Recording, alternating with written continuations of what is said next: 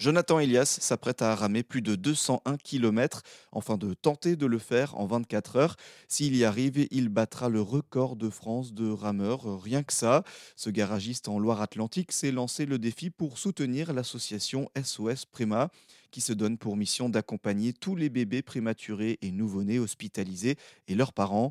Une association qui l'a beaucoup aidé avec sa femme Émilie lors de la naissance de ses deux enfants. Il nous raconte car on a deux enfants à la maison qui sont extrêmes prématurés, donc euh, c'est une association qui nous tenait à, à cœur.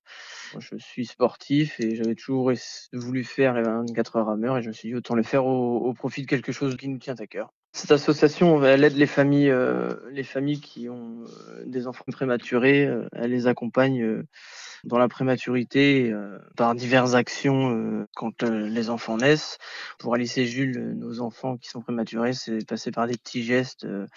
donc elles sont en lien avec les familles et, et les soutiennent par rapport à ça, parce que c'est vrai que c'est un combat qui n'est pas forcément facile, parce qu'il y a des enfants qui naissent, pour nous, ça a été à cinq mois.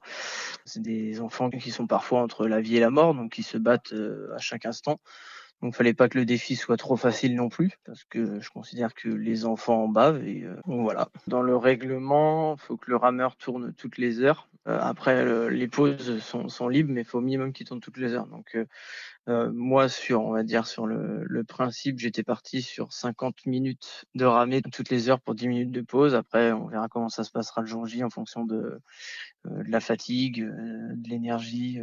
tout sera, tout sera différent le jour J, je pense, qu'à la salle de sport. Une performance qui sera homologuée ou non par la Fédération française d'aviron le jour J.